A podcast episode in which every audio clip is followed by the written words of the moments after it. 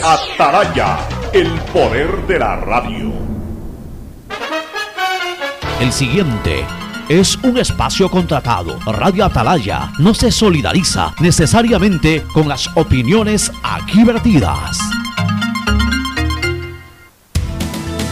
El siguiente en Radio Atalaya es un programa de opinión, categoría O, apto para todo público.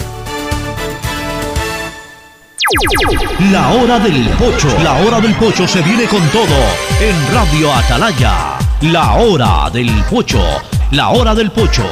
Alfonso el Pocho Car y su equipo traen para ustedes la opinión política, la opinión deportiva, más premios, sorpresas, regalos para sus oyentes. La hora del pocho. Aquí en Radio Atalaya. Cada día más líderes. Buenos días, este programa es auspiciado por Aceites y Lubricantes Gulf, el aceite de mayor tecnología en el mercado. CFN continúa trabajando por el desarrollo de nuestro país, el desarrollo es ahora. Con Claro, conéctate más y sin pagar más. Vas a tener el doble de gigas para que puedas navegar el doble en tus redes, tu trabajo y tus estudios. Universidad Católica Santiago de Guayaquil y su plan de educación a distancia formando siempre líderes. Banco del Pacífico, el Banco Banco, con su línea de crédito Reactívate Ecuador al 5% de interés a tres años y con los primeros seis meses de gracia.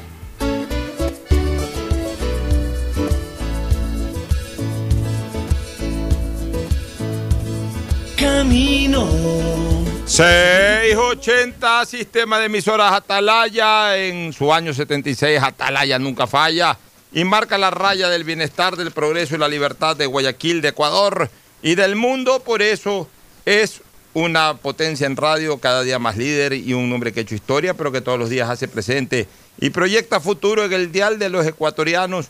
Este es eh, su programa matinal, La Hora del Pocho de este día 30 de junio del año 2020. 30 de junio del año 2020 se cierra el primer semestre de este inexistente año.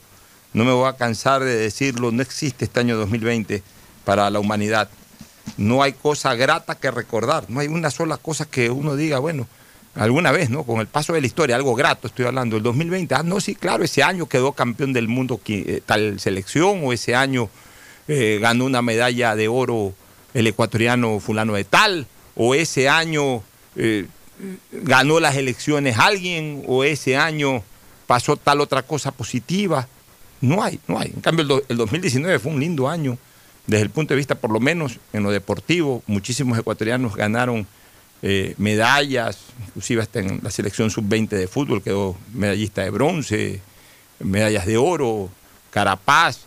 Eh, en lo económico estuvimos en recesión, sí, pero por lo menos Dentro de la recesión no nos fuimos a pique como nos hemos ido este año por el tema de la pandemia, pero ya incluso proyectaba el año irnos para abajo. Eh, la, caída fue mucho más, eh, eh, fue mucho más escandalosa. Fue una caída brutal la que hemos tenido. Pero ya de por sí se marcaba la tendencia de que este año 2020 iba a ser mucho más duro que el 2019. Entonces unieron ahí factores gravitantemente negativos para que en este momento Ecuador esté sanitariamente todavía correteando y sobre todo económicamente ya con un pánico terrible. No tenemos nada grato que recordar, sí muchas cosas ingratas, sí muchas pérdidas humanas, de amigos, de conocidos, de gente valiosa y de ciudadanía en general, negocios que cierran, yo creo que el 2020 será recordado como el año en que más negocios cerraron, que más desempleados hubo en apenas un año. O sea, hablando ya solamente del tiempo de pandemia, de los cuatro meses estos de pandemia, ya hay más desempleados que cualquier otro año. Súmele de aquí hasta diciembre, que para mí es la otra parte. Yo creo, lamentablemente, que recién la mitad de los ecuatorianos que van a perder año en todo este año, eh, van a perder empleo en todo este año, lo han perdido. Falta la otra mitad. Falta de aquellos eh, eh, ecuatorianos, emprendedores, empresarios, gente que quiere salir adelante, que no se quiere dar por derrotada, pero que por las circunstancias a lo mejor en el camino van a tener que ir aflojando. porque no van a poder resistir la gravedad de la caída económica.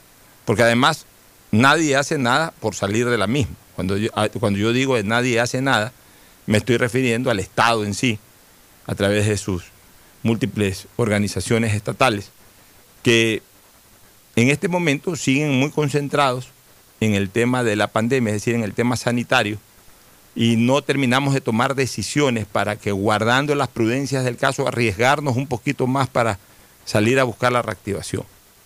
Creo por lo menos en el caso de Guayaquil, de San Borondón, de Durán, ya deberíamos estar en luz verde.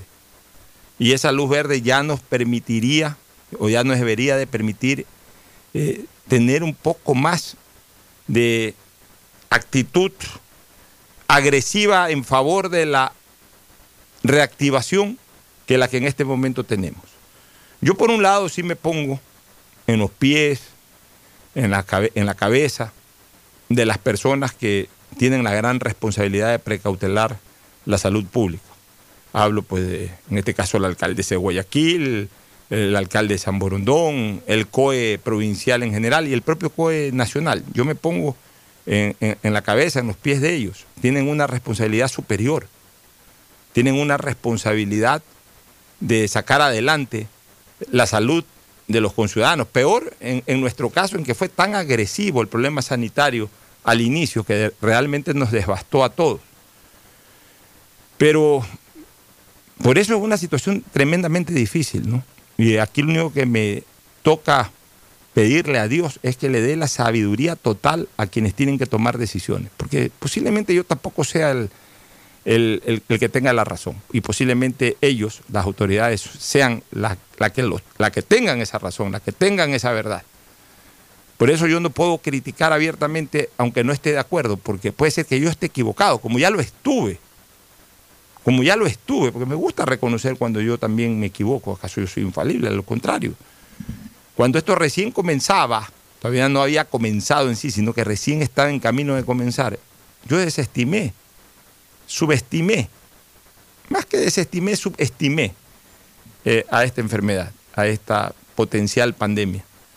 Y dije en su momento que no, que era una exageración no ir a un estadio, que era una exageración que cuando vayamos a rezar a misa no nos permitan darnos la mano en señal de la paz, que se estaba desnaturalizando el concepto de la paz eh, en, en las iglesias. Yo dije eso, señores, y yo lo reconozco.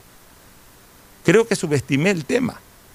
Lo subestimé porque lo ignoraba, como lo ignoró el mundo entero, el comportamiento de este COVID. Ni los propios médicos sabían al comienzo qué era esto del COVID. Y ese fue un error, porque yo tengo que reconocer que ese fue un error. Y por eso tampoco quiero cometer un segundo error, creer que tengo la verdad y creer que los equivocados son las autoridades. No quiero cometer ese segundo error, porque es probable que las autoridades tengan razón. Es probable que ellos tengan la razón. Y quizás yo esté equivocado bajo mi visión de impulsar un poco con mi opinión o con mi comentario la reactivación económica. Pero yo desde, desde acá, desde quien no tiene que asumir la responsabilidad de la salud comunitaria, me preocupa en cambio, me preocupa en cambio que no siento que ni la ciudad ni su entorno, mucho menos el país, porque por lo menos nosotros ya estamos saliendo, en otros lados del país ni siquiera sale. Terminamos, ni siquiera comenzamos a reactivarnos, porque como ya lo he dicho, es imposible reactivarse bajo normas de distanciamiento como que, las que estamos teniendo, que son buenas desde el punto de vista sanitario porque terminan siendo mortales desde el punto de vista comercial y productivo. Entonces, por eso yo no me atrevo a decir, hagan esto de aquí y dejen de hacer lo que están haciendo o proponiendo, o exigiendo en este caso, porque son autoridades. No me atrevo a decir, porque puede ser que ellos tengan la razón. Pero también quiero que me entiendan mi desesperación de ver a una ciudad, a una provincia y a un país que no termina de dar un paso hacia adelante, no se siente ese paso hacia adelante en el tema de la reactivación productiva. Y ya no por culpa de nadie, sino por culpa del virus. Porque esto al final de cuentas la culpa es del virus, no es de ninguna persona, no es de ninguna autoridad, ya esto es culpa del virus. El virus ya nos hizo meter ese miedo. El virus mató a tanta gente el virus colapsó tanto en nuestras instituciones sanitarias que nos hizo meter miedo. Que nos hizo cogerle respeto de verdad y miedo.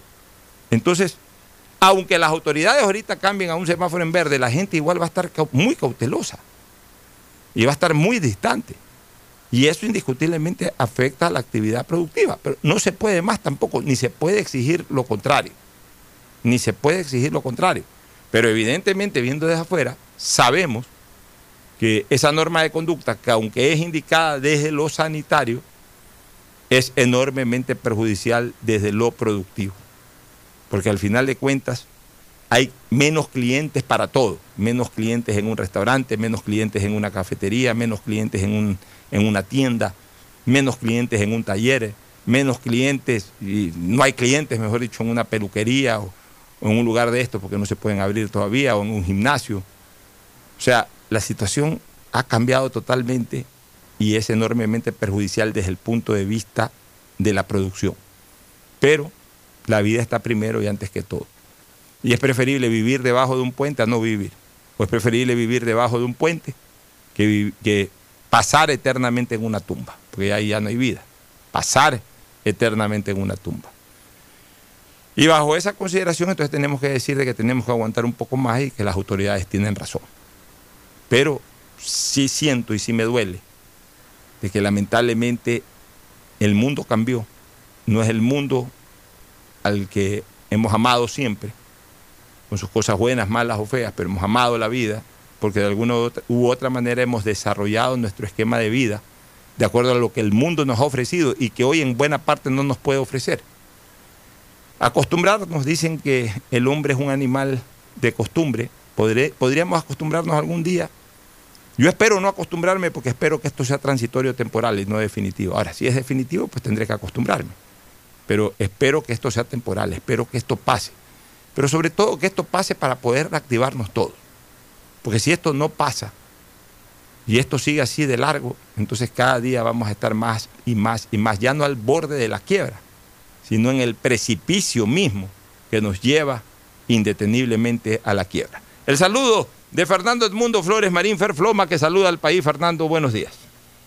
Eh, buenos días con todo, buenos días, Pocho. Eh, creo, bueno, que tú estabas comentando yo creo que las autoridades son los que tienen la última palabra, las autoridades son las que tienen informes completos, 100% de cuál es la situación real en cada, cada ciudad del país y confío y, espero que, tomen las medidas correctas y adecuadas.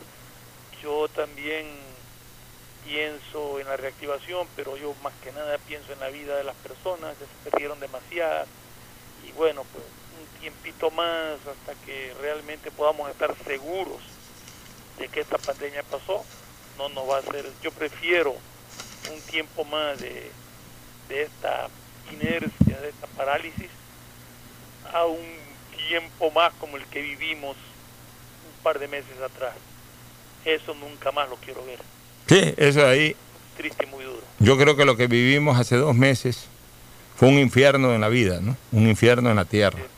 Si alguna vez, si alguna vez, si alguna vez quisimos saber lo que es el infierno, lo vivimos hace dos meses atrás, los guayaquileños, los españoles eh, y, buena parte del mundo. Algunos lo han vivido tiempo más reciente incluso, otros un tiempo más lejano, los chinos, los de Wuhan por allá. Pero que ese es el infierno, o lo más parecido al infierno, ese fue el infierno. No queremos estar en el infierno, por eso digo. Eh, yo en ese sentido termino dándoles la razón a las autoridades que están un poquito aguantadas en el tema, pero también me preocupa lo otro.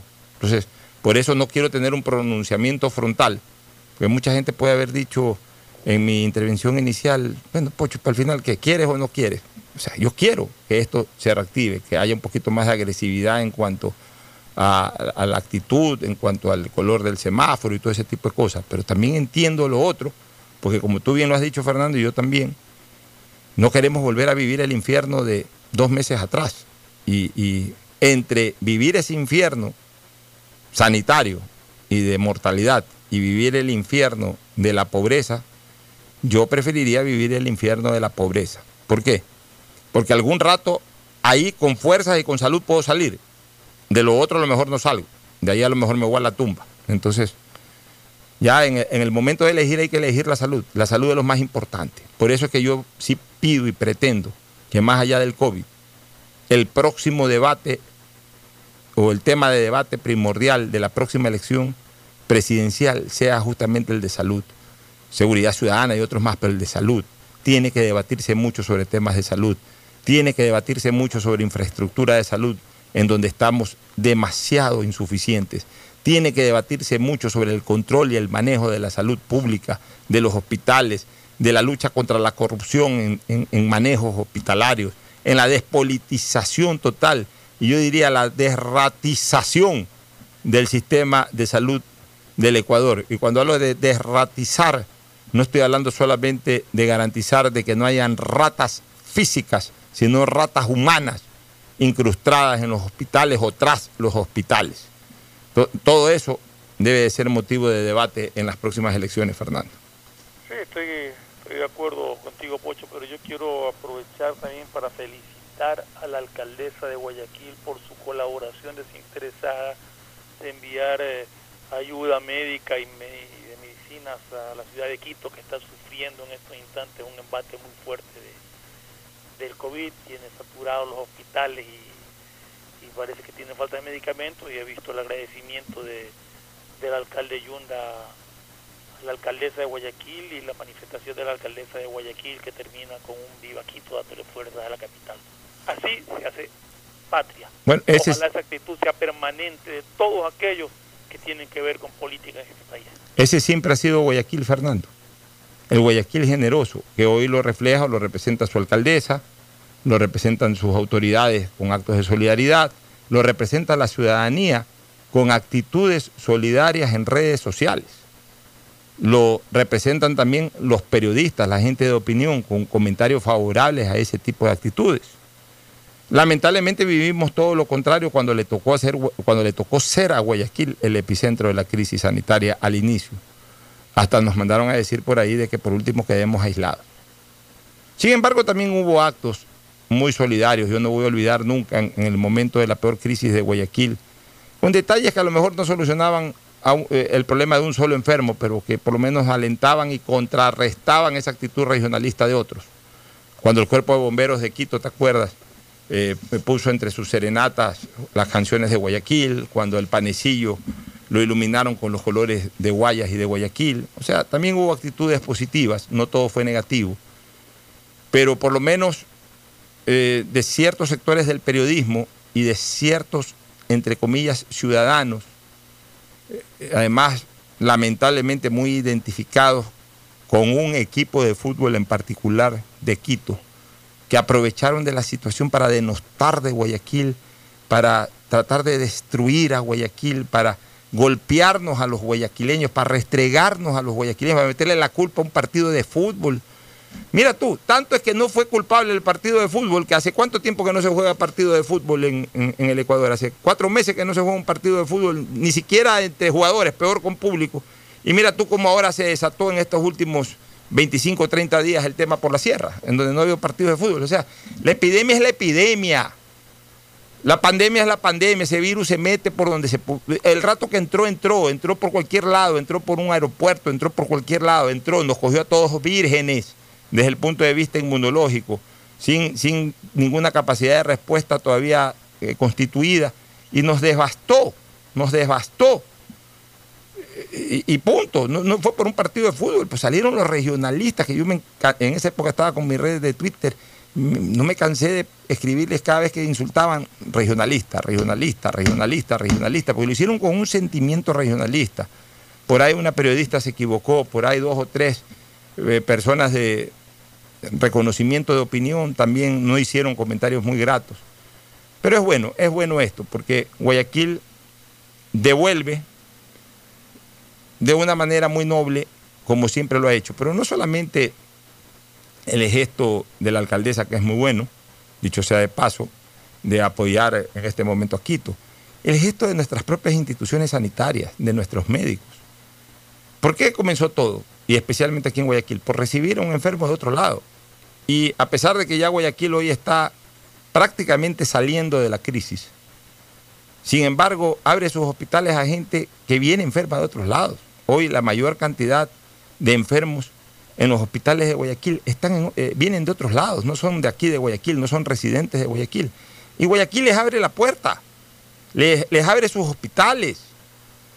Su alcaldesa les entrega la medicina, no que sobró, porque no estamos entregando sobras, pero las medicinas que incorporamos o que incorporó el municipio de Guayaquil para la atención a los guayaquileños en razón de que ha disminuido considerablemente la demanda de los mismos, en vez de mandarlas a votar o a quemar, se las entregan con mucho gusto a, las personas que las necesitan, sin ningún espíritu regionalista, sino de, servicio a la salud nacional.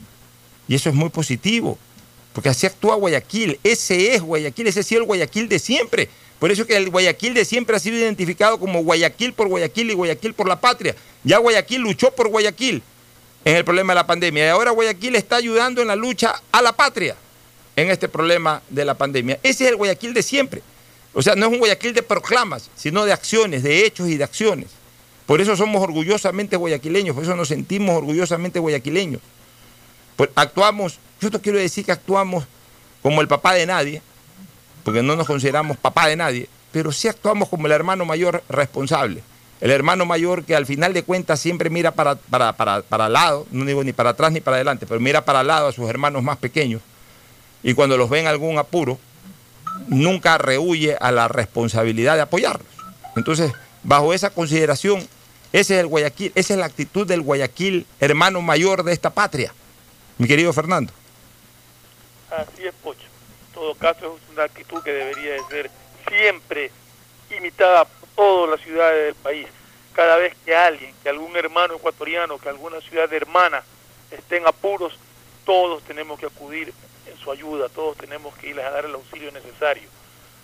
Es la manera de ser patria, es la manera de unirnos. Ojalá esto sea permanente. De todas maneras, yo hago la recomendación por el lado de la producción. Si bien es cierto que le damos prioridad como debe de ser al tema sanitario, no nos olvidemos de que necesitamos producir y en planificación con autoridades sanitarias, con epidemiólogos, establezcamos un protocolo que nos permita ser un poquito más agresivos. Ocho, yo creo que yo creo que se puede, yo creo que se puede y lo, lo importante es cumplir con todas las recomendaciones que nos están dando. Lo importante es mantener el distanciamiento, lo importante es el permanente aseo, lavarse las manos, lo importante es usar la mascarilla. Hay gente que se desespera y cree que porque siente que se ahoga y se baja la mascarilla y, entabla diálogos con personas teniendo las mascarillas abajo de la nariz o abajo de la boca. No se debe de hacer eso. Uno la mascarilla, salvo que esté solo en un sitio o que la persona más cercana pues esté a algunos metros de distancia, puede hacer eso. Pero si está en contacto con alguien relativamente cerca, la mascarilla tiene que cubrir completamente la nariz y la boca es cuestión de, eh, que, es molestoso, es molestoso, pero es cuestión de disciplina, es cuestión de entender que podemos hacer muchas cosas siempre y cuando tomemos y tengamos las precauciones del caso. O sea, se puede ir avanzando poco a poco y tenemos que irnos acostumbrando. No es cuestión de decir, no, tenemos que estar eh, sin mascarilla. No, eso no, porque el virus va a seguir de una forma u otra, en gente asintomática, en gente que, que llegó de algún lado. O sea, el virus, así, Guayaquil ha superado la parte crítica, la parte grave. Prácticamente Guayaquil está desarrollándose normalmente, igual San Borondón, Daule, los, los cantones aledaños. Y eso demuestra que si tienes precauciones puedes avanzar. O sea, de hecho se ha demostrado. Entonces podemos seguir poco a poco dando pasos, pero siempre con las precauciones del caso, siempre con la mascarilla, siempre con un distanciamiento social, siempre sin reuniones todavía numerosas. Puedes estar reunirte con, tus hijos en un momento dado, pero no hacer fiestas con gente que muchas veces uno no sabe, o, las conoce, pero no sabe si han estado enfermas o no. Ese tipo de cuidados tiene que ser permanente. Por eso, por, lo, por ahora, lo que son fiestas, lo que son reuniones sociales, tienen que quedar de lado pero sí podemos tener un acercamiento ya más en el plano de ir desarrollando trabajo. Es que eso es importante, abrir más los centros comerciales, permitir que de alguna u otra manera la gente con las precauciones del caso pueda tener un poco más de acercamiento. O sea, una cosa es el acercamiento social y otra cosa es el acercamiento comercial, hablemos así, diferenciémoslo un poquito. Eh, no, no, establezcamos el concepto de acercamiento social como, como, como, un todo, sino el acercamiento social es eso que tú dices, el de fiestas, el de cafés o, idas a restaurantes en grupos de 8, 10, 12 personas, además, eh, que vienen de distinto origen, o sea, no que llegan de una misma casa, o sino que cada quien llega por su lado, entonces nadie sabe cómo está con el que se está reuniendo. O sea, eso de ahí sí yo creo que puede aguantar un poco más.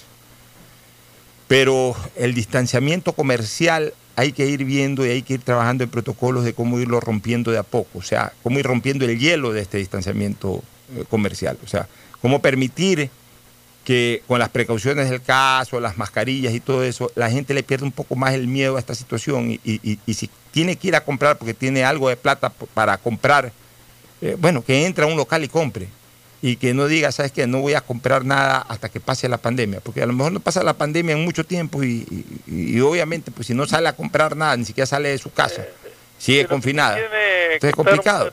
La autoridad de Pocho es en que en todos los locales tengan atención al público, tengan todas las medidas de bioseguridad necesarias. Ya, y otra cosa, Fernando, ya no molestar con el tema vehicular.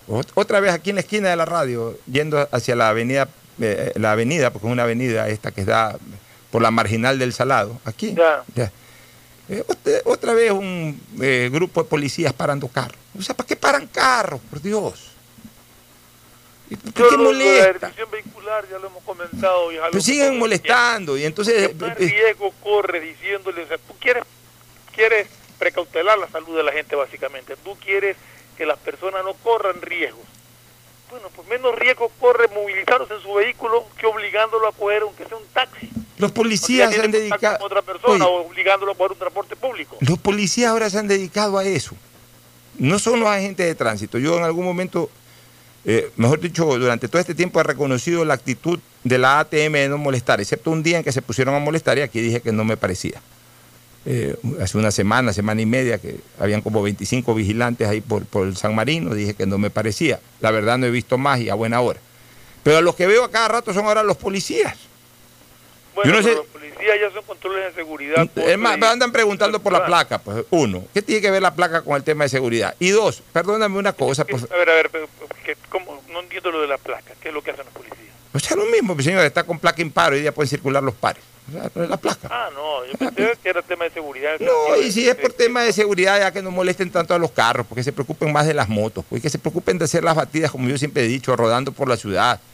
Creen que porque se paran en un lugar... Eh, eh, ya con eso se está garantizando la seguridad. No, con eso, eh, de las 100 personas que pasan, posiblemente las 100 no tengan ningún tipo de problema, eh, ningún tipo de problema o generen ningún tipo de problema. O sea, es más la molestia que el aporte que genera.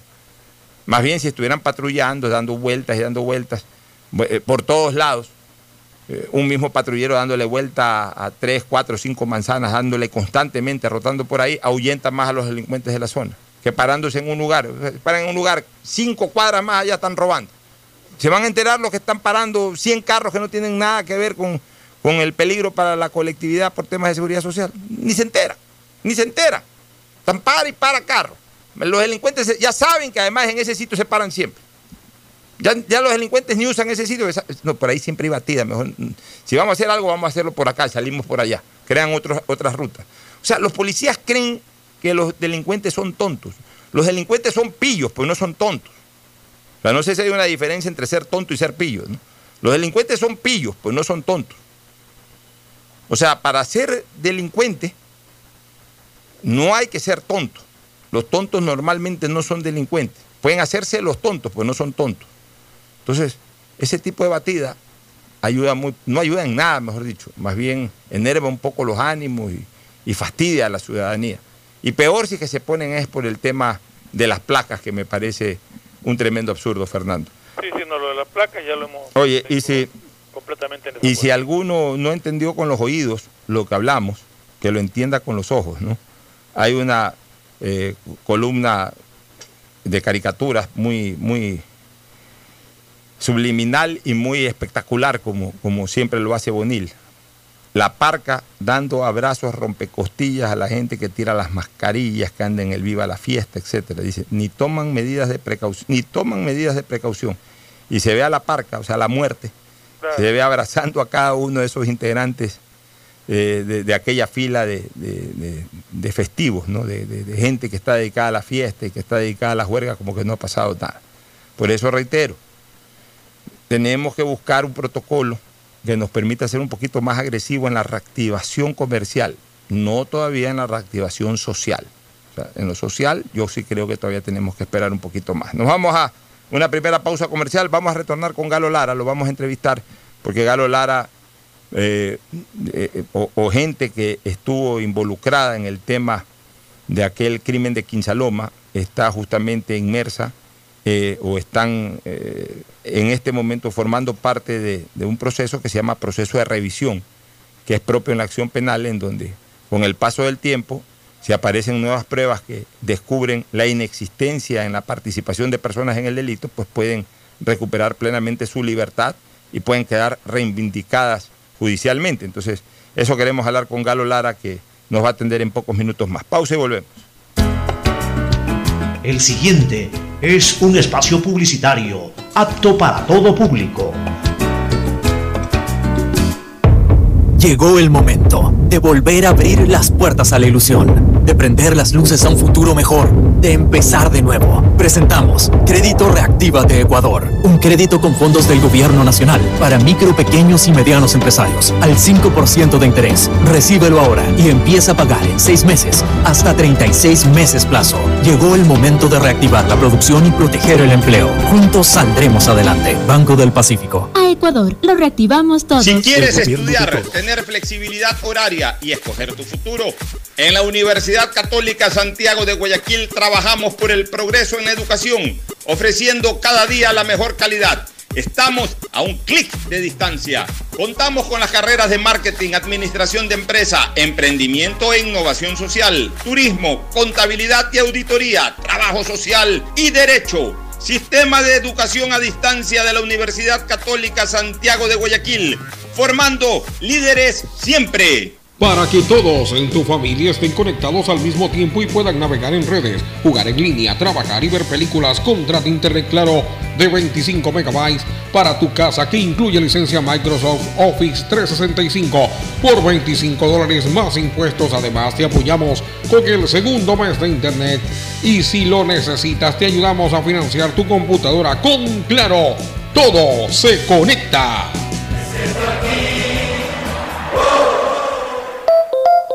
Han sido días difíciles para el país, pero al igual que tú, no nos rendimos y seguimos empujando por el desarrollo. Por eso el gobierno de todos, a través de la CFN, destinó más de 50 millones en financiamiento para capital de trabajo con su producto Pyme Express. Hoy, son más de 800 pequeñas y medianas empresas beneficiadas que darán un gran alivio a sus negocios y así cuidar los empleos de miles de familias ecuatorianas. Trabajas por el desarrollo, nosotros para apoyarte, para seguir avanzando, porque al Ecuador lo reactivamos todos. CFN. Toda una vida. El gobierno de todos. Algo cambió y se siente. De a poco nos vamos reactivando, a pasos cortos pero seguros, sintiendo que podemos volver a una nueva realidad. Para recibirte con la misma calidez de siempre, el Aeropuerto Internacional José Joaquín de Olmedo abre nuevamente las puertas de Guayaquil, reiniciando las operaciones de los vuelos comerciales con 30% de sus frecuencias habituales y cumpliendo un estricto protocolo de bioseguridad aprobado por el COE Nacional, Autoridad Aeroportuaria, en coordinación con la Alcaldía, te recuerdan que a Guayaquil la levantamos juntos. Seamos responsables con los héroes de nuestras calles. En esta emergencia sanitaria, recuerda desechar las mascarillas y guantes en una funda separada de la basura común.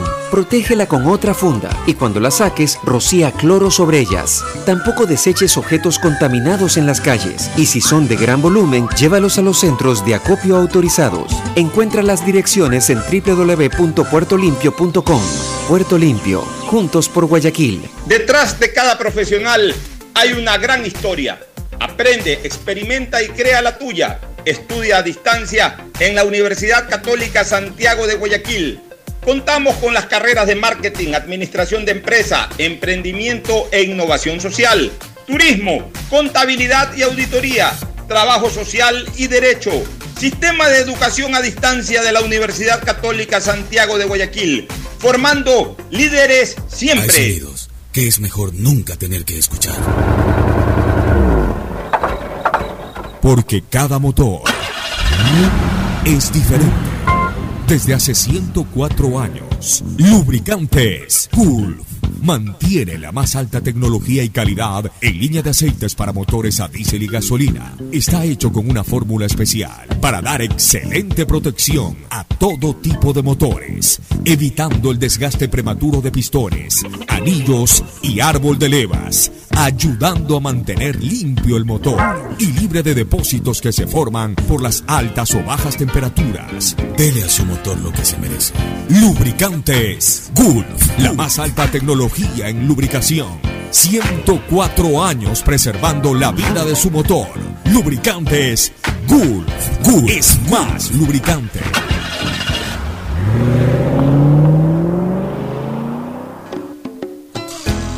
Fin del espacio publicitario. Usted está escuchando un programa de opinión, categoría O, apto para todo público.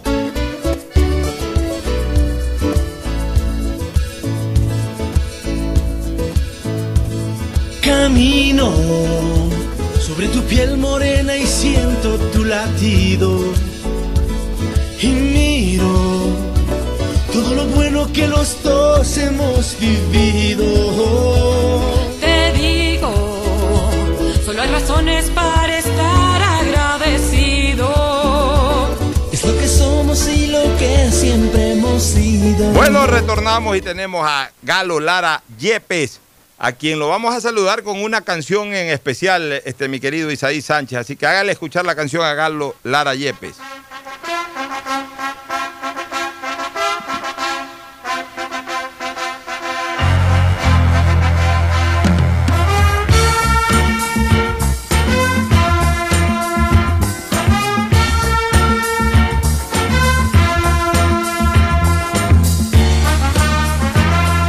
Muy bien, yo, yo me he caminado esa avenida amplia de ida y vuelta por Filadelfia y que termina justamente en una escalinata y arriba en un enorme museo.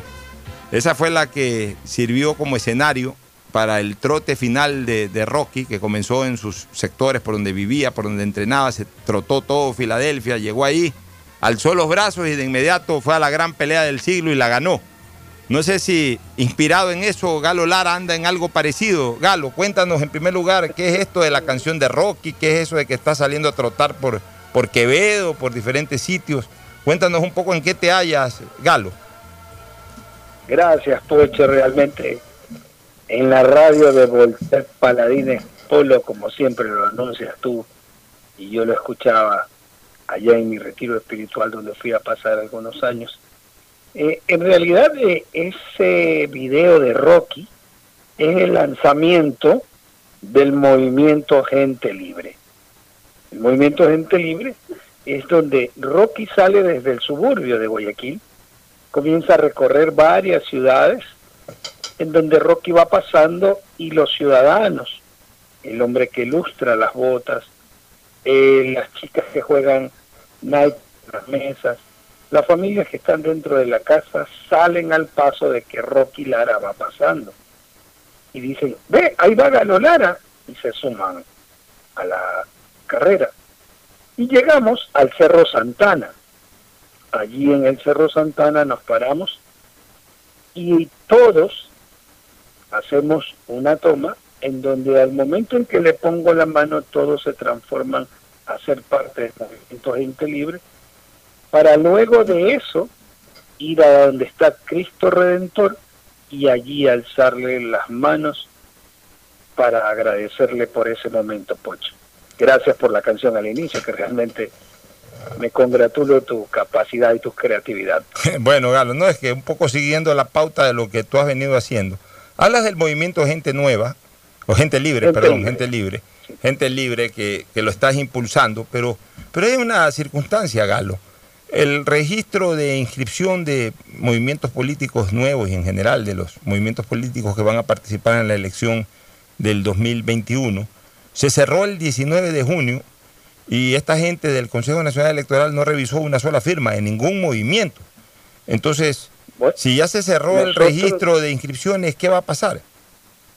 Nosotros recibimos la aprobación de ellos para el tema de las firmas y hasta ese momento quedamos allí aprobados en ese sentido. Ahora necesitamos la aprobación de ellos, como dices tú, y en esa fase estamos. El movimiento está eh, reconocido en 24 provincias del Ecuador con directivas eh, provinciales y cantonales y esperamos que una vez que ellos reaperturen puedan revisar nuestra firma, Pocho. Eh, Fernando Flores Marín Ferfloma, preguntas para Galo Lara Yepes. Eh, Galo, buenos días. Eh, Gente Libre está, con, vías de, de- de participar en el próximo proceso electoral presidencial o es para futuras elecciones ya de otra índole. Eh, Fernando, hemos recibido propuestas a nivel presidencial, vicepresidencial y Asamblea Nacional. Estamos valorando las mismas y ahí van nuestras propuestas como movimiento dirigido a los jóvenes decretar al Ecuador territorio de 10 dólares la hora para que ellos puedan ser empleados, los jóvenes y desempleados, a 10 dólares la hora. A los agricultores está no es dirigida nuestra segunda propuesta, es crear en el Ecuador un centro financiero como Panamá que nos permita subsidiar al agricultor de 0 a 30 hectáreas con la semilla, con el químico, con el fertilizante y la compra de ese producto hasta 30 hectáreas en efectivo y a precio oficial para que ese agricultor pueda volver a reactivar la economía agrícola. Al nosotros lograr que el Ecuador sea nuevamente un centro financiero, en ese instante tenemos la liquidez que no la podemos tener en este momento porque no podemos imprimir dólares. Entonces, esa banca offshore, que no nos interesa que nos digan paraíso fiscal, va a redu- reducir el desempleo y va a brindar la liquidez necesaria porque ya dos de esos bancos nos han dicho que vendrían con créditos de hasta el 2% de interés. Así es, Galo. Este, ya vamos a hablar de- del movimiento y de tus pretensiones políticas, pero antes me eh, surge una inquietud. Entiendo de que se está revisando el caso Quinsaloma. Este, me gustaría saber en qué consiste en este momento la revisión o qué es lo que están revisando y si tú estás involucrado dentro de esa revisión, porque te, te la negaron hace eh, creo que un par de años atrás.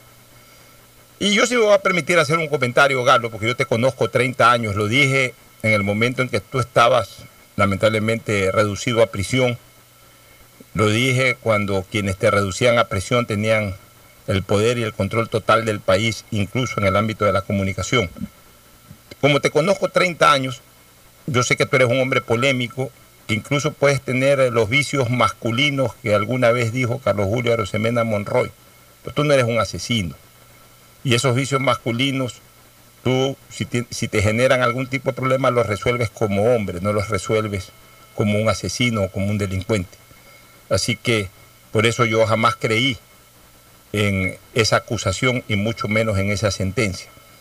Pero de todas maneras, como eso se desarrolló y como hubo una sentencia condenatoria y hubo la ejecución de esa sentencia, ahora se está en el proceso de revisión y para desarrollar un proceso de revisión hay que presentar pruebas contundentes que demuestren lo contrario que se resolvió. Entonces me gustaría saber un poco, Galo, cómo va ese proceso. Eh, Pocho, el día viernes se realizó la audiencia de casación de Gilbert Llano Romero. Gilbert Llano Romero fue acusado de recibir el dinero de Galo Lara e ir a contratar a los sicarios en el caso Quinsalón. Recurso de casación No. estás hablando, pero el recurso, ¿cómo así recurso de casación? Si el proceso Estoy, de ahí paso al de revisión. Gilbert Llanos Romero fue acusado de recibir el dinero de Galo Lara e ir a contratar a esos sicarios. Llanos Romero estaba detenido cuatro años hasta el día viernes. y había sido sentenciado porque dice que había recibido ese dinero para contratar a sicarios con el dinero de Galolera. La Corte Nacional de Justicia el día viernes casa esa sentencia y dice no hay pruebas de que el dinero de Lara que utilizaron para pagar el nacimiento de sus dos hijos gemelos en el, en el Omni Hospital de Guayaquil haya sido utilizado para que contrate a sicarios. Cuando sale esa casación, es lo que se abre nuevamente, Pocho, de que fuimos encarcelados por los jueces y fiscalía correísta en base a presunciones, como dice la sentencia, y sin pruebas. Yo aquí quiero hacer un paréntesis. Esta sentencia de Gilbert Llanos, este triunfo, permítame, Pocho, dedicárselo a todos quienes creyeron en nuestra inocencia y que por defendernos fueron señalados y criticados periodistas, actores sociales, instituciones y miles y miles de personas que sin conocerme me manifestaron su apoyo en redes sociales, editoriales, radio y televisión. A todos ustedes, Pocho, un billón de gracias. Un billón de gracias porque esta sentencia, la declaratoria de inocencia de Gilbert Llanos, es el fin del caso Quinsaloma.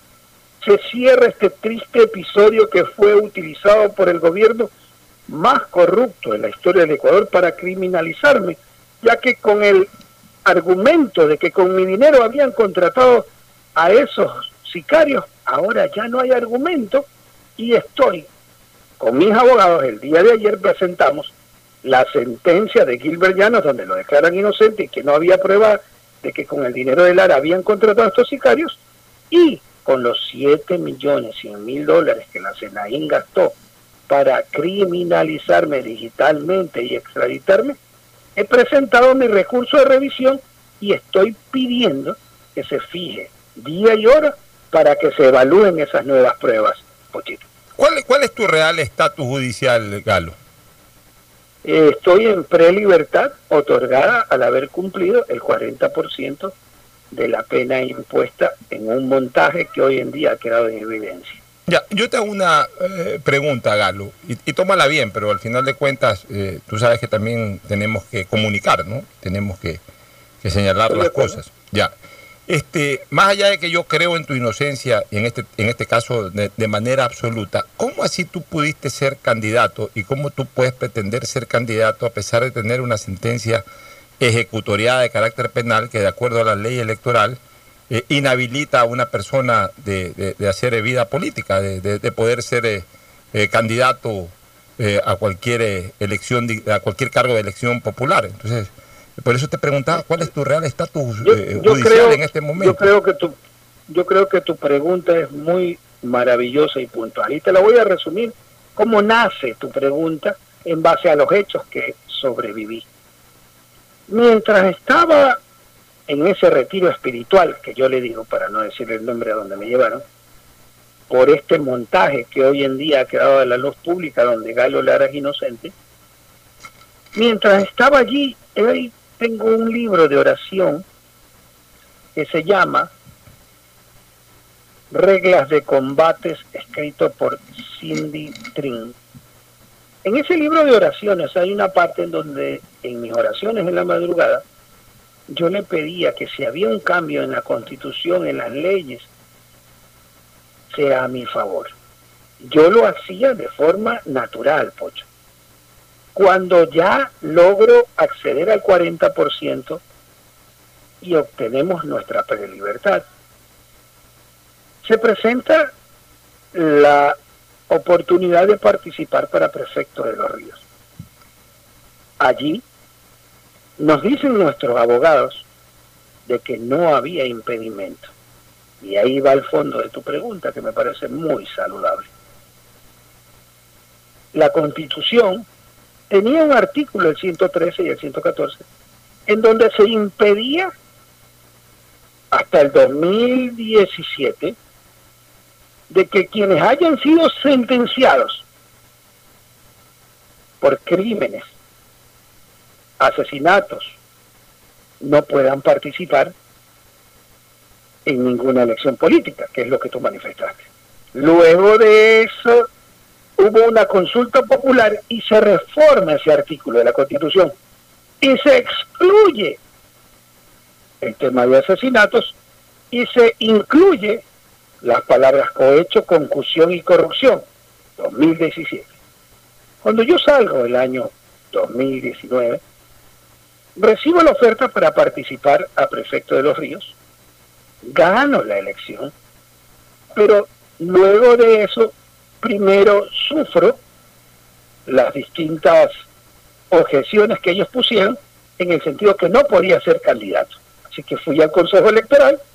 El Consejo Electoral me da los certificados de que gozaba de derechos políticos y luego fui al contencioso electoral y ratifica de que estaba cambiado ese artículo de la Constitución. Distinto a lo que vendría en este caso ser lo que lo están juzgando a Rafael Correa en este momento. Él está siendo juzgado por cohecho, lo cual está impedido en la Constitución de que pueda participar políticamente y la sanción por participar de cohecho, corrupción o concusión es inhabilidad de 25 años en la participación política como candidato, Pocho. Muy bien. Fernando, ¿alguna inquietud para Galo Lara? Yo creo que estaba bastante claro, justamente era la misma pregunta que le iba a hacer yo a, a, Galo en su momento, pero creo que ha sido bastante clara la, la explicación que, que ha dado. Eh, eh, ¿Para cuándo tienes previsto presentar esta, esta revisión de tu caso, Galo, para darle un cierre definitivo, me imagino? Nosotros la presentamos hace 90 días y desde ayer estamos pidiendo que se fije día y hora, porque nos sentenciaron siendo inocentes, porque nos sentenciaron sin pruebas, como dice la sentencia de Gilbert Llanos porque hoy la justicia ha dicho que no hay pruebas contra Galo Lara en el caso Quinsaloma. Veo que la justicia se reivindica, la justicia terrenal se reivindica, pero la justicia divina es más grande. Esto nos demuestra, Fernando, esta sentencia de Gilbellanos demuestra que el aparato de justicia en el gobierno de Correa estaba a órdenes de la persecución política, que la Senaín, quien gastó 7 millones 100 mil dólares contratando a dos empresas, Emerging de México y Cima Digital de Ecuador, para crear contenidos para criminalizarme, era una un órgano, la Senaín, que actuaba al margen de la ley. Y que el ex fiscal Galo Chiriboga cometió el delito de fraude procesal, porque han habido testigos falsos, testimonios falsos, pruebas falsas, solamente para encarcelar a gente inocente. Galo, ¿piensas tomar alguna medida contra Chiriboga? Mire, lo vamos a evaluar, creemos que hay un fraude procesal, lo vamos a evaluar y creemos que no hay razón para cumplir la orden del presidente de la República de hacerle un montaje a un político cuyo único delito fue haber denunciado actos de corrupción. Y a él, y al ver ellos y medir ellos que esas denuncias semana a semana estaban haciendo crecer un electorado, entonces ordenaron eliminarme. Como no pudieron eliminarme, mandaron a comprarme como no les acepté las tres propuestas de compra de don Humberto Alvarado, de un asambleísta de Alianza País y del abogado de Patricio Pazmiño, pues allí ordenaron el montaje de Quinsaloma contra Galo Lara. Galo, finalmente, ¿cuál es tu pretensión de cara a la elección del 2021? ¿Qué quieres hacer? ¿Qué vas a hacer? Eh, Pocho, yo realmente he estado recibiendo ofertas políticas estoy esperando llegue el momento de concretarla. Pero realmente por ahora estoy escuchando ofertas, estoy analizando esas ofertas. He recibido ofertas en el nivel presidencial, vicepresidencial, en el de la asamblea, de la asamblea que simpatizo mucho, pero realmente yo creo que en unos 30 días podemos tomar una decisión de hacia dónde debemos dirigirnos para poder defender y servir a los ciudadanos de nuestra República del Ecuador. Ya, en lo de la asamblea, Galo, ¿tú solamente fuiste asambleísta un periodo o ya fuiste los dos elegidos posterior a la elección, a la constitución No, del, del yo, 2008? yo solo fui asamble- asambleísta un periodo. O sea, luego 2000, de 2009, eso 2013. pasó ya otro periodo también. O y sea, no tú, fui. claro, tú fuiste 2009, 2013. Así es, nada más. Ya, no fui, ya, y antes del 2009, pues no importa que haya sido. Y después del Ahí 2013, fui, pues, ya. fui constituyente. Fui- fuiste 2017. constituyente, pero ahí- sí, pero eso no, no, no es inhabilitante desde el punto de vista de la suma de, de tiempo. Bueno, este, si te sale el partido político, pues obviamente ahí tú mismo tomarás la decisión al respecto. Si no, estarás escuchando propuestas de movimientos o de organizaciones políticas. Dime una cosa, ¿estás desvinculado ya políticamente? No hablo de la relación personal, que me imagino que debes de mantenerla, porque se portó bien contigo Lucio Gutiérrez. Pero en todo caso, en lo político, ¿te mantienes con, con Sociedad Patriótica o ya te desvinculaste de- de- del trabajo político de Sociedad Patriótica? Me desvinculé en el mes de noviembre, hablé con Lucio, le expliqué que tenía la aspiración de tener un movimiento y eso es lo que ha pasado. Muy bien, Galo. Vamos a estar pendientes de qué pasa con tu movimiento y también con tus pretensiones políticas. Ya sabes que acá siempre vas a contar con un espacio para, para dar tu punto de Y, vista. gracias, y gracias por Rocky Lara. Mañana viene el segundo round de Rocky Lara. ¿Y cuáles son tus comentaré. rivales? pues? Eh, eh, el ruso, el, el otro moreno, el que después fue profesor de, de Rocky. ¿Quiénes son tus rivales?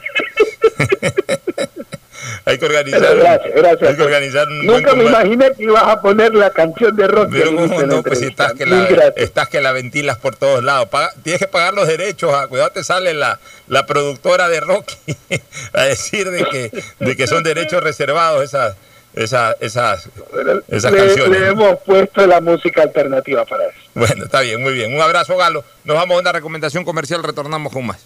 Auspician este programa.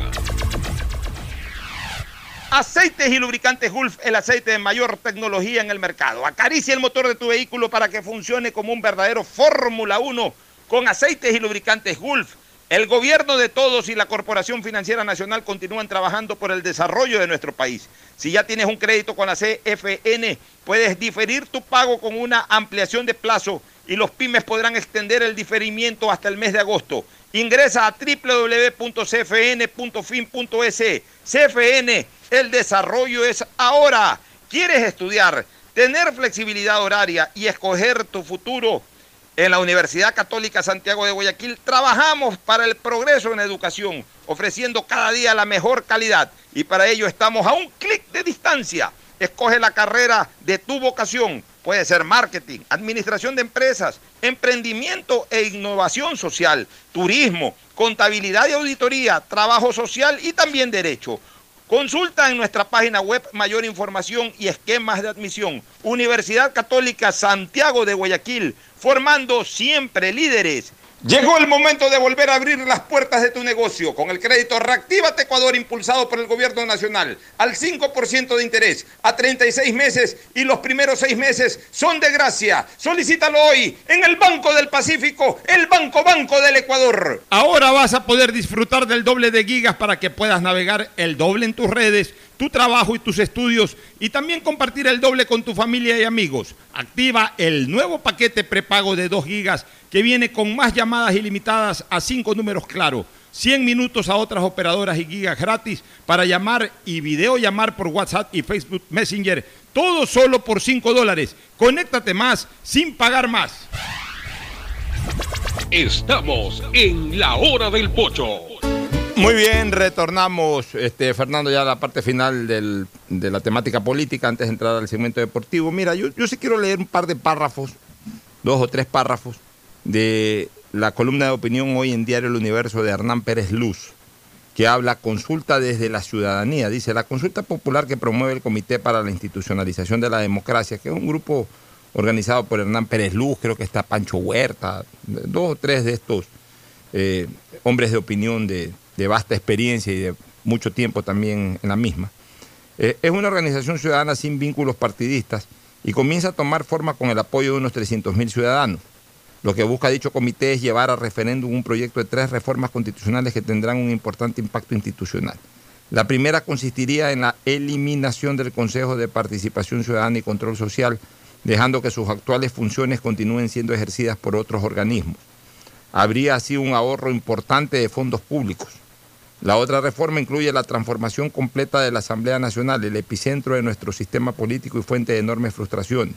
La reforma implicaría, entre otras cosas, una reducción significativa de asambleístas. De haber estado vigente esta reforma en el 2016, hoy, el 16, hoy hubiésemos tenido una asamblea de 109 y no de 137 legisladores. Y la reasignación de sus atribuciones en dos cámaras en vez de que una sola concentre todas, como sucede ahora. Una situación que ha convertido a la Asamblea en un órgano extremadamente ineficiente y fragmentado. Y la tercera reforma consiste en dotar de autonomía constitucional a la Fiscalía General para que no dependa más del Consejo Nacional de la Judicatura, lo cual constituye un paso esencial, aunque no suficiente, para defender institucionalmente un órgano al que buena parte de nuestra clase política nunca ha mostrado interés en fortalecerlo. Mira, de las tres, eh, de las tres eh, propuestas que hace esta esta, este Comité para la Institucionalización de la Democracia, considero que el segundo punto, la segunda propuesta que tiene que ver con la reforma eh, constitucional vinculada a la estructura legislativa, es muy válida. La primera, yo diría que ya cae por su peso, ayuda. La tercera... La tiene unanimidad de la ciudadanía incluso. La, la, ¿Cuál? La primera. Sí, porque es un consejo que no sirve para nada. Eh, realmente no sirve para nada. Para, designar eh, funcionarios que se pueden designar bajo otros esquemas y nos y, y, porque veduría no hacen. Nunca se ven informes de, de los señores comisionados. Eh, no están atrás de las acciones eh, vinculadas con, con, actos de corrupción, no han sido los protagonistas de eso. O sea, mucho más ha hecho Anderson Boscán como hombre de opinión libre en la posta, por ejemplo, que cualquiera de estos comisionados que incluso tienen hasta inmunidad, no tienen responsabilidad penal por las denuncias que puedan hacer. El otro sí tiene responsabilidad penal y sin embargo como periodista libre pensador se ha lanzado al estrellato y, ha descubierto algunas cosas. Este, por poner un ejemplo, entonces realmente, y, para designar funcionarios, el Consejo de Participación Ciudadana eh, podría ser perfectamente reemplazado por eh, diferentes entidades y, y, yo ya propuse una que va en vinculación con lo segundo, que ya la, por eso la voy a enganchar con lo segundo. La tercera yo no creo, Fernando. La tercera sí me parece que... Porque la fiscalía cuando es bien manejada, cuando la fiscalía, más allá también del impacto mediático que a veces busca la señora Diana Salazar, pero debemos de reconocer de que se ha dedicado con valentía a enfrentar actos de corrupción, nadie se le para ni nadie la obstaculiza. Y además yo creo que si ya vamos a hacer una revisión sobre el tema del Consejo de la Judicatura, el Consejo de la Judicatura debe de ser revisado de manera absoluta, o sea, no solamente por su vínculo aparente con la Fiscalía, que es en donde menos influye, sino especialmente con la propia función judicial. El Consejo de la Judicatura, dependiendo de cómo se lo quiera manejar, termina siendo el verdadero dueño de los jueces. Y, y ese es el que verdaderamente le quita esa capacidad de independencia. Este, cuando termina intrometiéndose en decisiones jurisdiccionales. Este, yo creo que en algún momento, si queremos verdaderamente tener un órgano, un órgano autónomo en la función judicial, debería de establecerse el esquema anterior en donde la Corte Nacional de Justicia eh, sea pues la rectora de la función judicial y el Consejo de la Judicatura sea un órgano subordinado a la Corte Nacional de Justicia y que tenga una mera eh, eh, acción disciplinaria, pero coordinada con la Corte Nacional de Justicia. O sea, que no sea el jefe de los jueces, incluso nacionales, sino que sea una entidad dependiente de la Corte Nacional, que debería ser eso, lo que antes era, por eso el nombre de Suprema, Corte Suprema, o sea, era la máxima instancia, el máximo rector de la acción judicial nacional. Eh, eso se quitó y ahora el Consejo de la Judicatura, que es un, una entidad de cinco personas, son los, son los dueños de los jueces en el país, incluyendo a los propios jueces nacionales, porque tiene, tiene una acción sancionadora directa y absolutamente autónoma, pero así como pueden en un momento determinado actuar para bien también, y ya lo demostraron en la época de Halk, actuaban para mal. Eran, eran los que tenían las decisiones de los jueces en el bolsillo de cada uno de ellos. Y cuando hablo de en el bolsillo lo digo en doble sentido. Lo digo en el sentido de que del bolsillo sacaban las sentencias y a cambio metían otras cosas a sus bolsillos también. Y por ahí hubo un par de pillos que fueron parte de ese Consejo de la Judicatura, que los tengo perfectamente identificados, pillos, dueños de las sentencias en buena parte de, de las eh, eh, instancias de justicia en el Ecuador. Eso, eso, eso, eso no nos vamos a olvidar jamás. Pero bueno, indistintamente de ese tercer punto, vamos al, segundo, que para mí es el más importante. Yo sí estoy de acuerdo que haya una reforma constitucional, Fernando, que cambie totalmente el esquema de la función legislativa, sobre todo la representación de la función legislativa. Yo creo que debe ser bicameral como era antes, y aquí lo hemos propuesto y lo hemos propuesto años, tú y yo hemos comentado mucho sobre ese tema. Creo que obviamente la elección de senadores, debe ser un grupo más reducido, que debe ser una elección nacional, más no provincial, que algo podría tener también en el ámbito funcional, como era en alguna época, alguna, algún tipo de representación funcional. Pero sobre todo debe ser muy exigente en cuanto a las condiciones de participación. O sea, los senadores deben de ser hombres muy reposados, como, como incluso ese fue el esquema inicial en el derecho romano y en, en- en otros ámbitos de la historia universal. Eh, lo- lo- los senadores deben de ser gente más reposada, gente más reposada, eh, gente con, con menos Ciencia. eh, eh, gente con más ciencia, gente con más experiencia, gente con menos expectativa política incluso. O sea, gente que eh, vaya eh, con un criterio diferente, con un criterio más de patria que con criterios particulares o personalistas, a los cuales todo político también tiene derecho. Tiene que ser también un grupo mucho más reducido. No cabe una Cámara de Senadores con más de 20 representantes. Suficiente, 20, 21 y punto debe tener funciones muy específicas. Entre ellas, por ejemplo, debería absorber, absorber justamente lo del primer punto. Por eso te decía que termino mezclando lo primero con lo segundo. Para mí la Cámara del Senado es la que debería tener la, la- función designadora. En vez de que sean esos siete miembros del Consejo de Participación Ciudadana, que sean los 21 senadores los que designen fiscal, contralor, etcétera, lo mismo que hacían los, los miembros estos del Consejo de Participación Ciudadana. Para mí deberían de ser los que eh, analicen y decidan sobre el veto presidencial en los proyectos de ley para que tengan también alguna función de carácter legislativa, no los que propongan el proyecto, ni los que traten en, primer, en, primera instancia el proyecto, porque para eso tenemos el Parlamento, la Cámara de los Diputados o de los asambleístas. Pero sí pueden ser ellos los que re- revisen en segunda instancia, por ejemplo, para el allanamiento o para la insistencia. Entonces ellos como parte neutral pueden en un momento determinado evaluar y decir, a ver, lo que el Congreso aprobó inicialmente o la Asamblea aprobó inicialmente, por ejemplo, la, interpretación del artículo 169 del Código de, Tra- de Trabajo, tenía razón la Asamblea, vamos a apoyar eh, la insistencia de la Asamblea. O vamos a apoyar la revisión que ha hecho el presidente en este tema.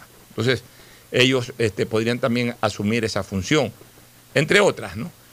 Y los legisladores, que hoy llamamos asambleístas, permanecer en esa Cámara, que antes se llamaban la Cámara de los Diputados, pueden llamar la Cámara de la Asamblea, como quieran llamarle, eh, para que sigan eh, eh, proponiendo leyes, obviamente promulgando las leyes previo al, veto presidencial, este, la tarea fiscalizadora, que ojalá la hagan de verdad en tiempo futuro.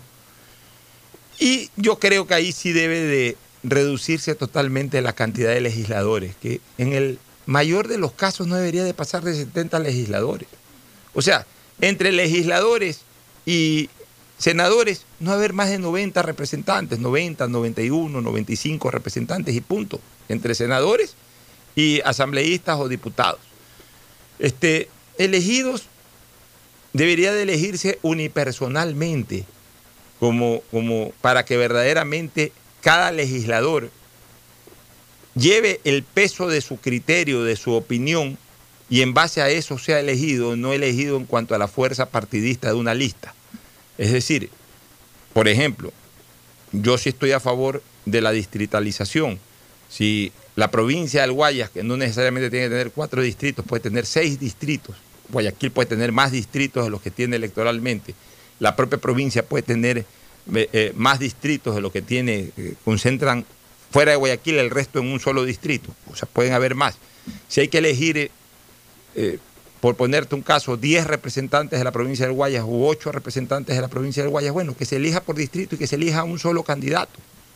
Si la organización política tiene fuerza en toda la ciudad, en, todos los, en todas las parroquias, o en este caso en los distritos, y tiene fuerza en toda la provincia y gana todas las elecciones en la ciudad y en la provincia, pues bueno, se llevará los ocho puestos por decirte una cosa, que le correspondan a la ciudad de Guayaquil y a la provincia del Guayas, o se llevará tres de los ocho, o cuatro de los ocho, o cinco de los ocho. O sea, que el pueblo decida quién es su representante. O sea, e- esta reforma debería ser una reforma mucho más estructural, que vincule más la decisión popular con los elegidos. Para mí la elección parlamentaria tiene que ser una elección también unipersonal, que obviamente tenga como, como meta o como punto de llegada un órgano pluripersonal, que es el poder legislativo. Pero la nominación o la elección tiene que ser unipersonal, no tiene por qué ser en listas, en donde de repente aparece en una asamblea una persona que no es conocida sino a la hora de almorzar en su casa, porque lo pusieron por ahí cuarto en la lista y ese partido político metió cuatro y ahí fue ese cuarto en la lista. Y llega a la asamblea y después dice que son sus votos. Después dicen que él, representa al pueblo que lo eligió. Y el partido político que sacó 600 mil votos en su provincia, entonces obviamente la tribu- le, anotan a él también que ha entrado con 600 mil votos, dicen los 600, las 600 mil personas que votaron por mí, oye, pues si no te conocen a la hora de comer en tu casa, los 600 mil votos, el de tu mujer y por ahí el de algún vecino son tuyos, el resto son del partido político, pero él llega diciendo que él es el dueño de los 600 mil votos que le registró el Consejo Nacional Electoral en la elección. Yo quisiera hacer una encuesta, Pocho, para saber exactamente de los 137 asambleístas actuales, ¿a cuántos conoce la gente? ¿Cuántos conoce el pueblo? Antes de la elección conocía a 10, antes de la elección. No, no, ahorita, ahorita. Y ahora conoce a 25, a los 10 que conocía antes de la elección y 15 que se han hecho conocer por ahí. Ya. Y el resto son desconocidos o, o- o comienzan a ser conocidos a través de actos de corrupción. Ah, que el diezmo, ¿ves? Fulanita, ¿quién es fulanita? No, es, es asambleísta, ¿ves? La del diezmo. Ah, que el del hospital, ¿quién es el del hospital? Ah, ve, ese, ese, y ese lo elegimos asambleísta. Sí, sí, ese entró como quinto en la lista, pero se adueñó del hospital tal. Y ahorita reventó el tema. O sea, esa es la realidad, lamentablemente, Fernando. Nos vamos a, a una recomendación comercial. No, vamos a una pausa y retornamos con el segmento deportivo. El siguiente es un espacio publicitario apto para todo público. Llegó el momento de volver a abrir las puertas a la ilusión, de prender las luces a un futuro mejor, de empezar de nuevo. Presentamos Crédito Reactívate Ecuador, un crédito con fondos del gobierno nacional para micro, pequeños y medianos empresarios al 5% de interés. Recíbelo ahora y empieza a pagar en 6 meses hasta 36 meses plazo. Llegó el momento de reactivar la producción y proteger el empleo. Juntos saldremos adelante. Banco del Pacífico. Ecuador, lo reactivamos todos. Si quieres estudiar, tener flexibilidad horaria y escoger tu futuro, en la Universidad Católica Santiago de Guayaquil trabajamos por el progreso en la educación, ofreciendo cada día la mejor calidad. Estamos a un clic de distancia. Contamos con las carreras de marketing, administración de empresa, emprendimiento e innovación social, turismo, contabilidad y auditoría, trabajo social y derecho. Sistema de Educación a Distancia de la Universidad Católica Santiago de Guayaquil, formando líderes siempre.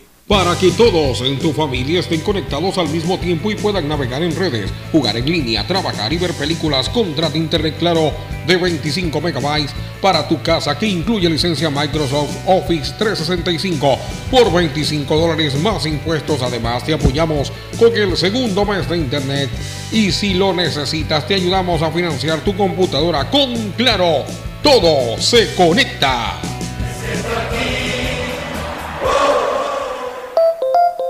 Han sido días difíciles para el país, pero al igual que tú, no nos rendimos y seguimos empujando por el desarrollo. Por eso el gobierno de todos, a través de la CFN, destinó más de 50 millones en financiamiento para capital de trabajo, con su producto Pyme Express. Hoy, son más de 800 pequeñas y medianas empresas beneficiadas, que darán un gran alivio a sus negocios y así cuidar los empleos de miles de familias ecuatorianas. Trabajas por el desarrollo, nosotros para apoyarte, para seguir avanzando, porque al Ecuador lo reactivamos todos. CFN. Toda una vida. El gobierno de todos. Algo cambió y se siente.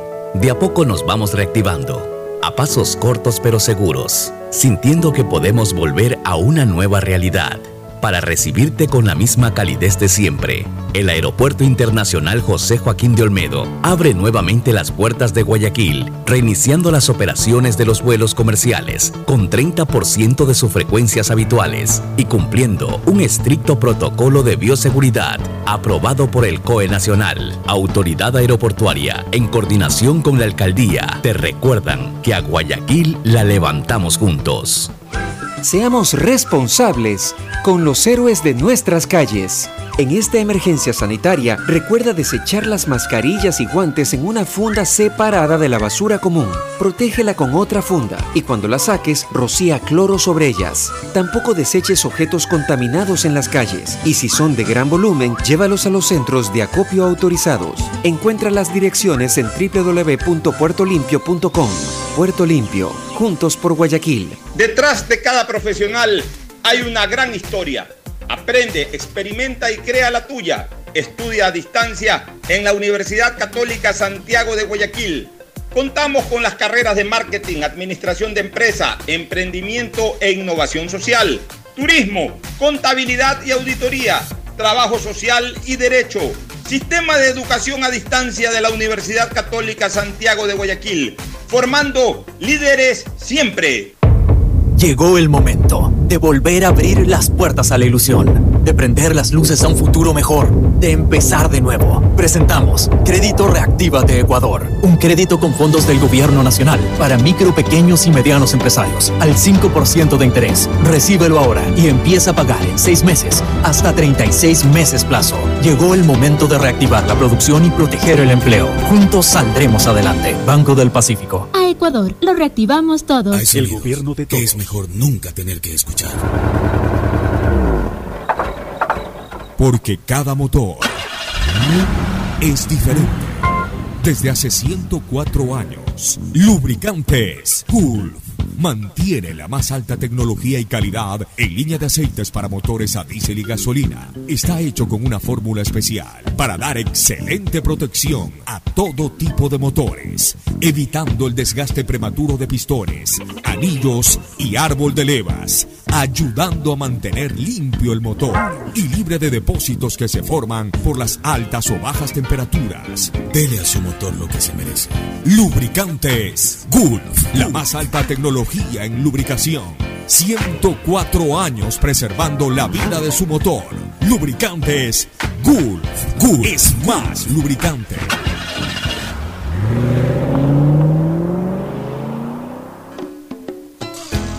Fin del espacio publicitario. Usted está escuchando un programa de opinión, categoría O, apto para todo. En la hora del pocho presentamos Deportes, Deportes.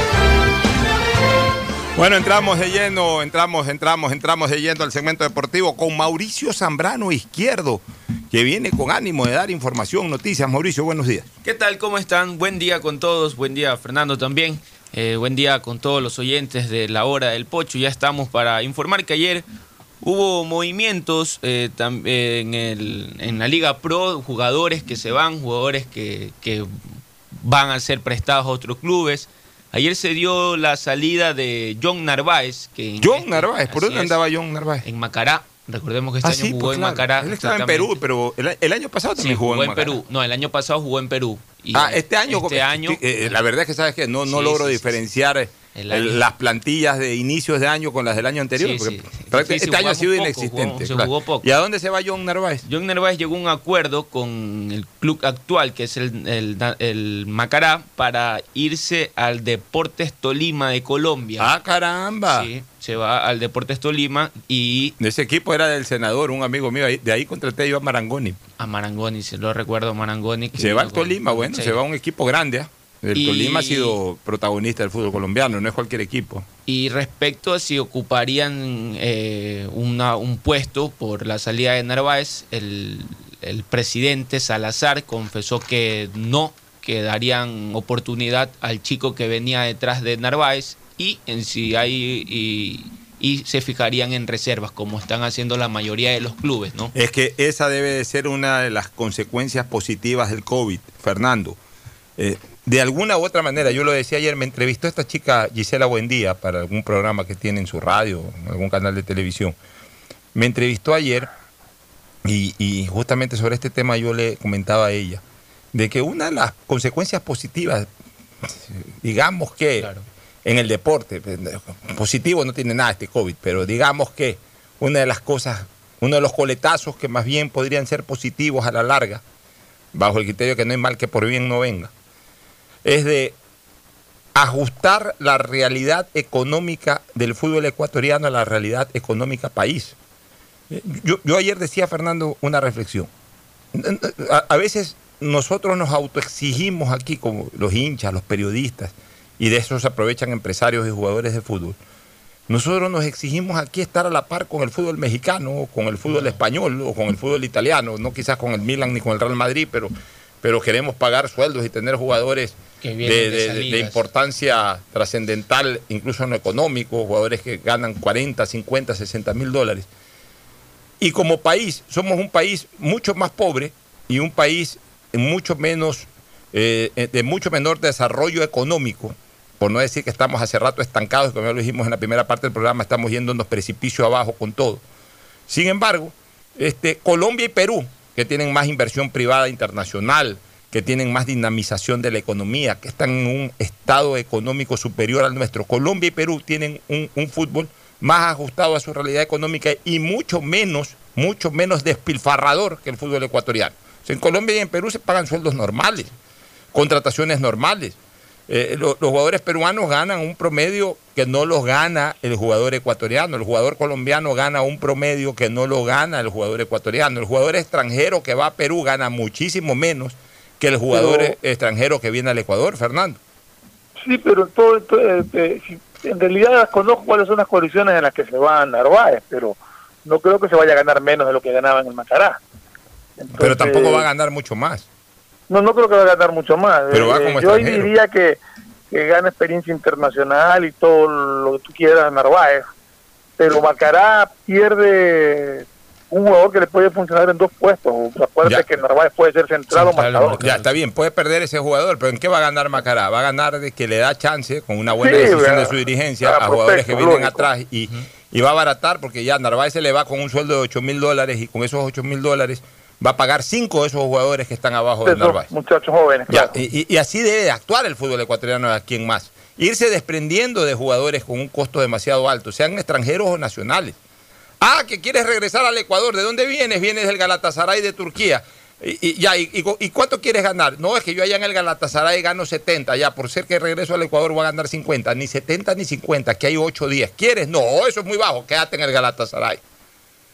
O quédate en el, en el León de México, o quédate Sí, en, en- en- en el Cholos de Tijuana, o quédate en, el, en cualquier otro equipo en donde supuestamente ganas eso. O sea, el fútbol, Valencia, que- ya, que el fútbol salió- ecuatoriano. Nero Valencia quedó libre, Ya, ¿no? sí, pero se va justamente al Galatasaray. No lo decía Poner, posiblemente. se me ocurrió ahorita ese, ese equipo. O sea, lo que te quiero decir es que el fútbol ecuatoriano tiene que nuevamente eh, eh, aplicarse a la realidad nacional. O sea, no puede ser, Fernando, que aquí los futbolistas tengan un promedio de ingreso de 8, 10 mil, 12 mil, 14 mil dólares mensuales. Jugadores de media monta. Hay gente que juega mucho, que gana mucho más. Ya, te estoy hablando de los jugadores promedio de Barcelona, Emelec y Liga. Sí. No, o sea, tampoco, ya, pero también en el Deportivo Cuenca ganan 6, 7 mil dólares. También en el Independiente del Valle ganan 5, 6 mil dólares. Sueldos que, caramba, en, en- en- en la calle las gana un ejecutivo de alto nivel. Las gana un ejecutivo de alto nivel. Porque un ejecutivo de, de- de nivel medio gana mucho menos que ese futbolista de nivel medio. Entonces, no está conectada a la realidad. En la época en que yo era muchacho y que el fútbol ecuatoriano este, traía grandes jugadores, yo leí una vez en un, eh, en un reportaje de revista Estadio que Nelsinio vendía leche. Y una Pero vez, eso te iba a decir. ya, y una vez yo Justamente eso constaté, te iba a decir. oye, cuando yo era joven, cuando yo era chico, los futbolistas, los ídolos, trabajaban en empresas y después del trabajo iban a entrenar. Bueno, yo te estoy diciendo un caso, y, y como yo estudiaba en la moderna, y en el cine vivía en Urdesa Norte, la escuela moderna quedaba aquí, desde la radio pasas el puente, estás en la escuela moderna, ya, aquí en Urdesa Norte. Alguna vez, o no, alguna vez, varias veces, en- me encontré a Nelsinio en su camioneta vendiéndole leche a los vecinos. Y Nelsinio no era pues, un jugador cualquiera, era el ídolo del No, Barcelona. el ídolo. Es como decir que ahorita salga Alves a vender leche. exactamente lo mismo. O sea, para que la gente sepa. Como que si ahorita Alves salga en una camioneta a vender leche. O como que el Quito Díaz ahorita salga a vender eh, panes. Oye, a propósito, a propósito Así era antes. Este, Ustedes se, se- se ríen, Mauricio Zambrano. Así era antes. No, me río por, por, por o el sea, lo que, ejemplo lo- que ya, hace, pero, es que, es que, es que sabes una cosa, es que antes, bueno, pero Nelsinho ganaba más que, que, que- que Juan Noriega, o ganaba más que el Chanfle Muñoz, porque era extranjero de todas maneras. O sea, si Nelsinho ganaba 3 mil dólares de esa época, A el, ver, el- eh, Muñoz pongámoslo ganaba más- 500 pongámoslo, dólares o 1000 dólares. Pongámoslo más, más claro. Al menos cuando yo era cuando yo era chico, allá por los años 60. El fútbol, o sea, uno ganaba más trabajando en una oficina que jugando fútbol. Claro. Por eso es que había, a ver, por eso es que antes habían los mecenas. Porque para un señor Sí. Antonio Brishuide, o para un señor Munir Razún Armendaris, o para un señor Emilio Vaquerizo, o, para un señor, eh, déjame ver a alguien de Barcelona, un Miguel Merchan Solórzano, o para el propio Rodrigo Paz Delgado en su primera época. Al final meterse al bolsillo para compensar cualquier pérdida en la relación taquilla, que era la única fuente de ingreso versus gastos, se quedaba abajo con unos 40, 50 mil dólares al año. Como eran gente con mucho dinero, sacaban 40, 50 mil dólares al año y no pasaba nada. En cambio ahora, para hacer mecenas, necesitas poner 15 millones de dólares. O sea, ni, ni, ni, ni Bill Gates puede ser mecenas, porque tampoco va a regalarle 15 millones de dólares a un equipo de fútbol. Mire, por eso es que también antes eh, se, ve, se veía el fútbol más romántico, ¿no? Que los jugadores eh, se dedicaban totalmente a su profesión, eran más profesionales y ahora es es un contraste también los jugadores. ¿Tú querías decir algo, Fernando, antes de ir a una última recomendación comercial? Sí, quería preguntarle a Mauricio si algo, leí una en algún lado, no, no, no, no recuerdo en dónde, eh, que posiblemente el Quito Díaz vuelva a Argentina. Al Rosario. Central ¿Oído algo? Ajá, eh, ayer también pude leer la noticia porque, eh, pero en Argentina descartan, dicen que es difícil que el Quito Díaz vuelva. O sea, en Argentina no en le este gana. año. eh, a ver, primero que en Argentina no hay fútbol. En Argentina, de aquí a que vuelva a rodar una pelota de fútbol en una cancha en Argentina, allá por septiembre, octubre. Allá por septiembre, octubre. O sea, ahorita Argentina Eh, sigue en vi la cuarentena. noticia, me llamó la atención. Entonces- sigue en cuarentena. Segundo, están más quebrados que un huevo cuando se cae al piso.